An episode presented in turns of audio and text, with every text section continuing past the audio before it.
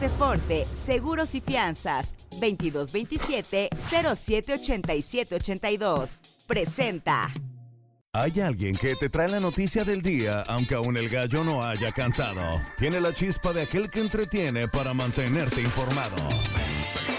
Esto es El Pájaro Madrugador, con Gilberto Brenis. ¡Comenzamos!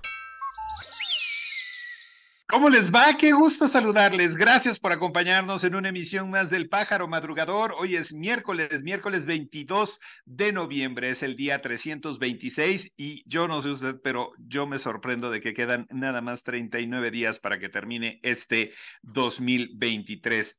Hoy celebran su santo Cecilia, Filemón, Apías, Pragmacio, Macro, Marcos, Esteban, Pedro Esqueda Ramírez. Así que muchísimas felicidades a todas las personas que están celebrando santo aniversario o cumpleaños. Hoy nos circulan en la Ciudad de México los vehículos con engomado color rojo terminación de placa 3 o 4. Ya lo saben, esta restricción inició a las 5 de la mañana, termina a las 10 de la noche y es válida en todas las alcaldías de la Ciudad de México y todos los municipios del Estado de México. Hoy en Puebla Capital tendremos una temperatura máxima de 19 grados, una mínima de 11. Hay posibilidades de lluvia durante la noche de un 30 a un 40%, así que por favor, tómelo en consideración. El dólar se cotiza a la compra en 16 pesos con 67 centavos, a la venta en 17 pesos con 65 centavos. El euro se cotiza a la compra en 18 pesos con 30 centavos y a la venta en 19 pesos con 20 centavos. Un día como hoy. Hoy es el Día Internacional del Músico, así que muchísimas felicidades. También es Día Mundial del Schnauzer, una raza muy socorrida en nuestro país, así que también felicidades a todos esos peluditos. Hoy recordamos a Pablo Milanés, quien falleció un día como hoy, pero del año 2022. La actriz Cecilia Suárez está cumpliendo 52 años, la cantante Paloma San Basilio cumple 73. La actriz Jamie Lee Curtis está cumpliendo 65, la actriz Scarlett Johansson cumple 39, el actor Mark Ruffalo cumple 56 y el extenista Boris Becker cumple también 56 años. Muchísimas felicidades. Puebla.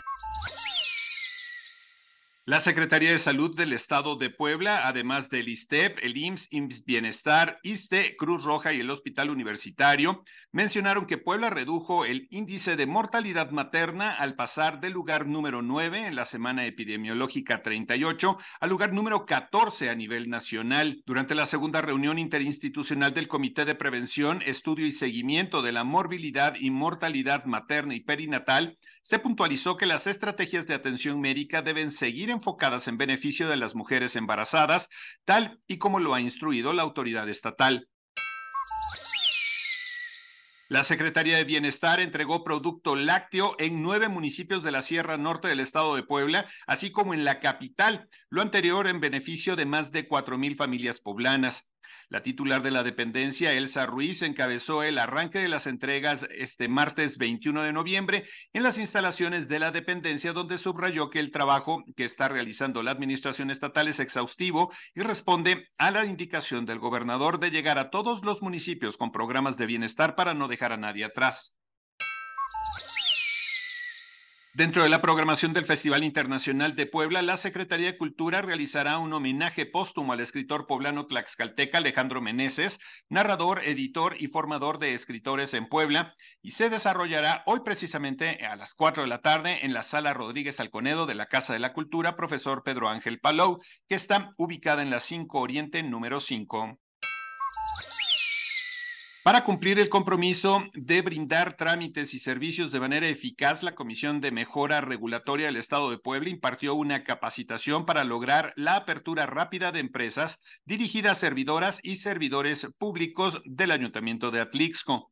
País. Un comando armado asesinó a balazos a un comandante de la Policía Municipal de Apatzingán cuando se dirigía a su casa tras haber salido de turno. La Guardia Civil informó que el mando policial fue identificado como Octavio Miguel López, de 42 años de edad, quien tenía a su cargo uno de los dos turnos de 24 horas de la Corporación Policial. La exdiputada de oposición Alessandra Rojo de la Vega mostró ayer escritos que recibió un juez federal en el que la Fiscalía General de Justicia de la Ciudad de México confirmó que estaba siendo investigada. Sin embargo, la titular de la dependencia, Ernestina Godoy, negó la indagatoria en una conferencia de prensa. A través de un video en redes, Rojo de la Vega explicó que mediante un amparo pudo acceder a una carpeta de investigación en su contra en la que se le acusaba de presunta extorsión. Argumentó que la fiscalía dio a Telcel para tener acceso a toda su información telefónica y espiarla. La Fiscalía General del Estado de Chihuahua informó ayer que fue vinculado a proceso Jesús Adrián L., el Monkey, por el asesinato del fotoperiodista Ismael Villagómez en Ciudad Juárez el pasado 16 de noviembre. La Fiscalía General del Estado detalló que en una audiencia realizada el lunes al sujeto se le otorgó un plazo de cuatro meses para la investigación complementaria y la medida cautelar de prisión preventiva por dos años. Solo cuatro escuelas, dos públicas y dos privadas, atendieron el llamado del gobierno de Evelyn Salgado Pineda para retomar las clases tras el paso de Otis que afectó los municipios de Acapulco y Coyuca de Benítez. En un recorrido se observaron calles vacías alrededor de escuelas privadas como el Colegio Español, cuyo jardín de niños funciona como cuartel de la Policía Investigadora Ministerial, ubicado en la colonia Progreso. También están vacías las calles aledañas a las primarias Manuel Ávila Camacho en la avenida costera Miguel Alemán e Ignacio Manuel Altamirano en el centro. El presidente de México, Andrés Manuel López Obrador, dijo ayer que respeta que el pueblo de Argentina eligiera al ultraderechista Javier Milei como su próximo mandatario. Sin embargo, lo criticó al comparar su pensamiento con el de dictadores como Francisco Franco, Augusto Pinochet y el argentino Jorge Rafael Videla. El gobierno de México informó ayer que la megafarmacia que prometió el presidente Andrés Manuel López Obrador para distribuir medicamentos en 24 horas a pueblos, comunidades o estados que lo requieran podría inaugurarse el próximo 30 de diciembre tras la firma de un convenio con la empresa propietaria de los almacenes en Huehuetoca. Fortes Seguros y Fianzas, permítenos ayudarte a contratar la póliza para tu auto, tu negocio, tu salud tu vida. Protege lo que más quieres y que tanto esfuerzo te ha costado. Contáctanos a nuestro WhatsApp 2227 07 87 82 o visita nuestra página aceforte.com.mx. Tu mundo más seguro. Mundo. Una periodista y un camarógrafo del canal libanés Al Mayadin murieron ayer a causa de un ataque israelí contra el sur del Líbano, lo que eleva a tres el número de reporteros fallecidos por la violencia fronteriza iniciada hace más de seis semanas. Estados Unidos exhortó a Corea del Norte a que cese las acciones provocadoras tras el lanzamiento de un cohete espacial con un satélite espía y a que opte por vías diplomáticas. Corea del Sur, por su parte, informó que Pyongyang lanzó un satélite de reconocimiento a bordo de un cohete espacial. El Papa Francisco telefoneó ayer al presidente electo de Argentina, Javier Milei, quien le ratificó la invitación para visitar su país natal en 2024. La conversación con el pontífice era uno de los momentos más esperados de la transición hacia el gobierno del político libertario, quien asumirá la presidencia el 10 de diciembre. La Asamblea General de la Organización de las Naciones Unidas aprobó ayer por abrumadora mayoría el llamamiento a una tregua olímpica para los Juegos Olímpicos de París 2024, pero Rusia y su aliada Siria se abstuvieron en protesta por la reciente exclusión de Rusia del Comité Olímpico Internacional. La Oficina de Derechos Humanos de la Organización de las Naciones Unidas informó que más de 10.000 civiles han muerto en Ucrania desde que Rusia la invadió en febrero del 2022 y cerca de la mitad de las muertes recientes han ocurrido lejos de las líneas del frente.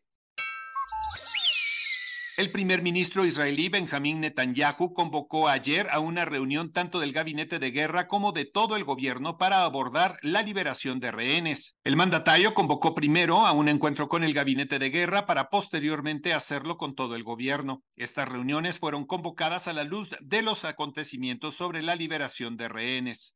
Negocios.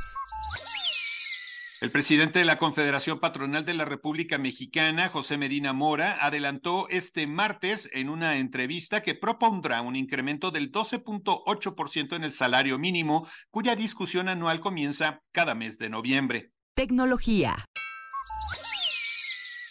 Taylor Little tiene 21 años y forma parte de los cientos de familias que están demandando a algunas de las empresas tecnológicas más grandes del mundo porque, según afirman, exponen deliberadamente a los niños a productos nocivos.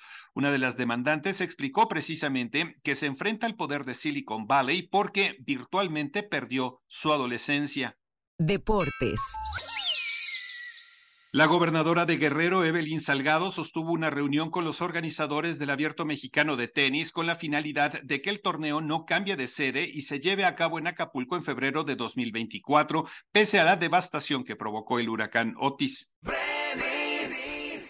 Jugadores sudamericanos que brillaron en el fútbol mundial como los brasileños Ronaldinho y Lucio, el argentino Sergio Cunagüero, el colombiano Carlos El Pibe Valderrama o el chileno Iván Zamorano, estarán en el partido Leyendas de Conmebol que se jugará el próximo 5 de diciembre en Miami, al que asistirá como invitado el portero mexicano Jorge Campos. El ex pelotero puertorriqueño Guillermo Willy Hernández, quien hizo historia al ganar los premios Cy Young y jugador más valioso de las grandes ligas en la misma temporada en 1984 con los Tigres de Detroit, falleció ayer a los 69 años de edad. Que descanse en paz el portugués Cristiano Ronaldo y el argentino Leo Messi, los dos jugadores que han marcado los últimos años en el fútbol mundial, se volverán a ver las caras sobre un terreno de juego en la Riyadh Season Cup en febrero de 2024, cuando los equipos Al Nasser y el Inter Miami se enfrenten. Los tenistas Stefano Tsitsipas, Grigor Dimitrov y Alexander Zverev, quienes forman parte de la alineación del Abierto Mexicano de Tenis 2024, participaron en un video en el que solicitan apoyo y donativos para la reconstrucción de Acapulco, sede tentativa del torneo. Tom Brady, considerado el mejor jugador en la historia de la NFL y campeón de siete Super Bowls, dijo ayer en una entrevista que en la liga hay mucha mediocridad. Brady, quien se retiró en febrero pasado tras 23 años de carrera, subrayó que los cambios de reglas que la liga ha implementado para castigar duros contactos, sobre todo de los defensivos, han disminuido el nivel que había en décadas pasadas. Espectáculos.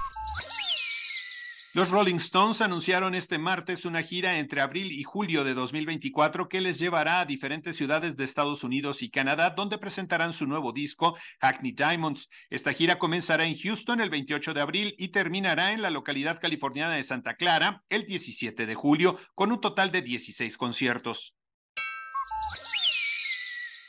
Sony Pictures compartió ayer un anuncio de una próxima entrega de la icónica franquicia Karate Kid, la cual estará protagonizada por Jackie Chan con su historia de reinicio en 2010 interpretando al señor Han y el original Ralph Macchio, estrella que protagonizó las primeras películas. El proyecto aún no cuenta con un nombre fijo, pero se sabe que Jonathan Entelwise será el encargado de la dirección. Yuridia anunció ayer una serie de conciertos por varias ciudades de México, con lo que retomará su gira para luego es tarde. Se presentará en Puebla el 10 de febrero, pero sus primeros conciertos serán en la Ciudad de México el 1 y 2 de febrero.